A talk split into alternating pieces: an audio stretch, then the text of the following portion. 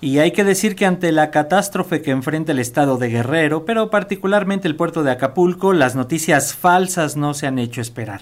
A través de redes sociales ha crecido la difusión de información que dista mucho de la realidad que enfrentan las y los guerrerenses. Tal es la situación que el Instituto Mexicano del Seguro Social desmintió los informes que circulan sobre la muerte de 16 personas en el Hospital General Regional número 1 Vicente Guerrero en Acapulco Guerrero, supuestamente como resultado del paso del huracán Otis y la falta de suministro eléctrico. También en las redes sociales se originó una campaña que llamaba a la gente a ya no donar más víveres por un supuesto robo de la ayuda humanitaria por parte de la Sedena, de la Guardia Nacional y de la propia Cruz Roja, situación que también fue desmentida por la propia Cruz Roja como por la Sedena. Pero para hablar sobre el impacto justamente que tienen las eh, noticias falsas en medio de una crisis como la que se vive en el estado de Guerrero, vamos a hacer contacto ahora con el eh, doctor Lenin Martel. Él es especialista en estos temas y es defensor de las audiencias del Canal 14. Así que, Lenin, ¿cómo estás? Qué gusto saludarte.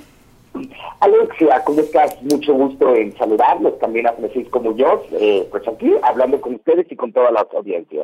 Estimado Lenin, un gusto escucharte. Por favor, coméntanos eh, ¿Qué es, ¿Cuál es la responsabilidad que deben de tener los medios de comunicación en situaciones de emergencia o desastres como los que estamos viviendo, lo que está ocurriendo allá en Acapulco? Ya hablábamos de las noticias falsas y todo este ruido que hay alrededor de eh, la ayuda que está llegando al puerto. Cuéntanos.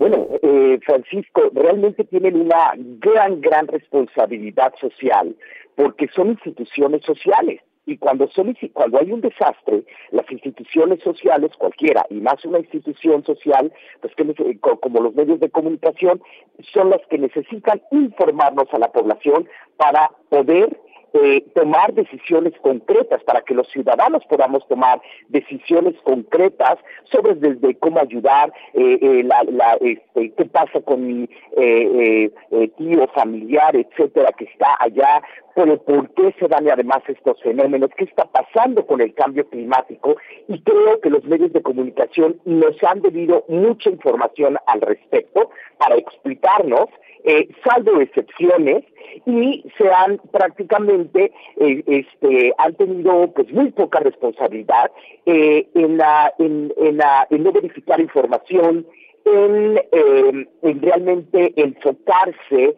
a estas cosas, estos adjetivos, que si los saqueos, las rapiñas, etcétera, que no es que si Evelyn Salgado está ahí o no, que realmente no sabemos a ciencia cierta este, cómo se están dando todos estos procesos, sobre todo cuando es un momento de, desastre y las familias eh, los ciudadanos que están eh, padeciendo la tragedia, obviamente actúan con desesperación. Entonces, todas estas explicaciones que ya nos deberían de dar, pues no lo están haciendo. Veamos también las preguntas que están eh, realizando algunos reporteros que dejan mucho que desear.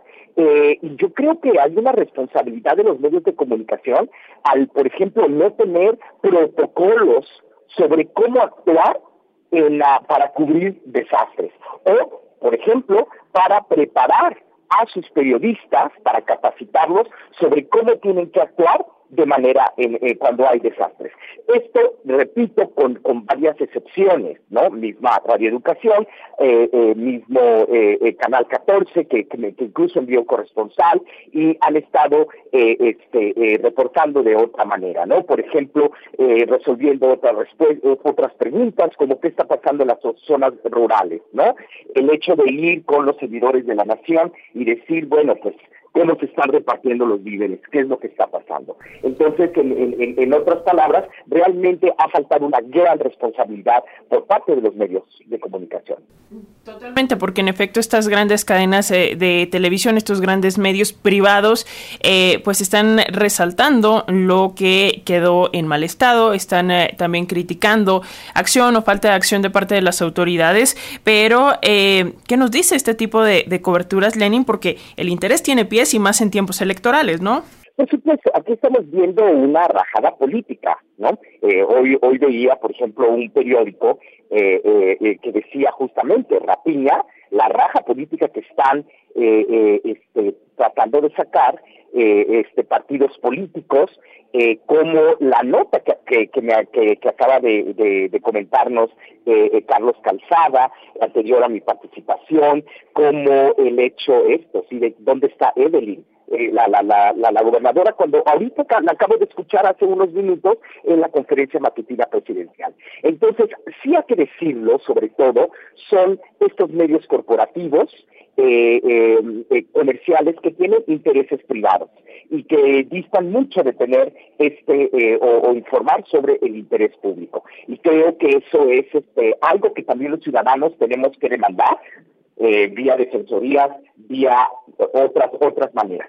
Pero Lenin, en este sentido, por ejemplo, se está viviendo una ola muy, muy fuerte, sobre todo en redes sociales, hay que decirlo, además de lo que ya comentábamos de Televisión Azteca y de Televisa, y bueno, ya también se suma Multimedios Canal 6, pero bueno, eh, ahí lo estamos viendo ¿Qué, es, ¿Cuáles son las consecuencias que nos trae esta desinformación, Lenin, a la larga? Por ejemplo, la ciudadanía en Acapulco ahorita todavía no tiene 100% de electricidad y no están viendo estos reportes, pero la gente que a lo mejor quiere ir a donar, la gente que quiere apoyar y que al mismo tiempo se coacta esta, esta, este ímpetu de la sociedad mexicana que quiere apoyar al pueblo eh, de Acapulco. Cuéntanos.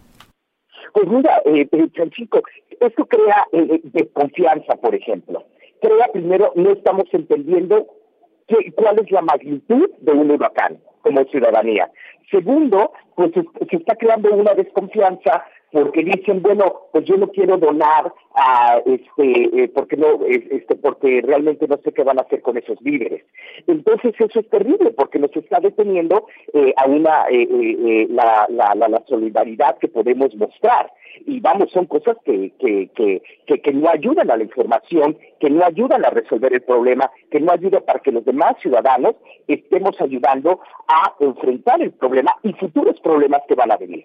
Entonces, este, realmente eh, eh, lo que hay en redes, lo que ha dicho la gente, no nos dice nada. ¿no? Incluso mucha gente que es periodista y que actúa como si estuviera ahí, ¿no? En decir, eh, este, falta ayuda, bueno, eso no nos dice nada porque obviamente siempre va a faltar ayuda en un eh, en, momentos de, catástrofe, ¿no? Este es que no hay es que hay saqueos. Bueno, pues no hay luz, ¿qué es lo que está pasando, no? Eh, eh, este tipo de cuestiones, este tipo de información que también los ciudadanos las están las están posteando, no están ayudando en nada, sobre todo a crear cooperación, solidaridad y entendimiento de lo que está pasando y eso es algo bastante grave que va a tener este, eh, eh, consecuencias a mediano plazo.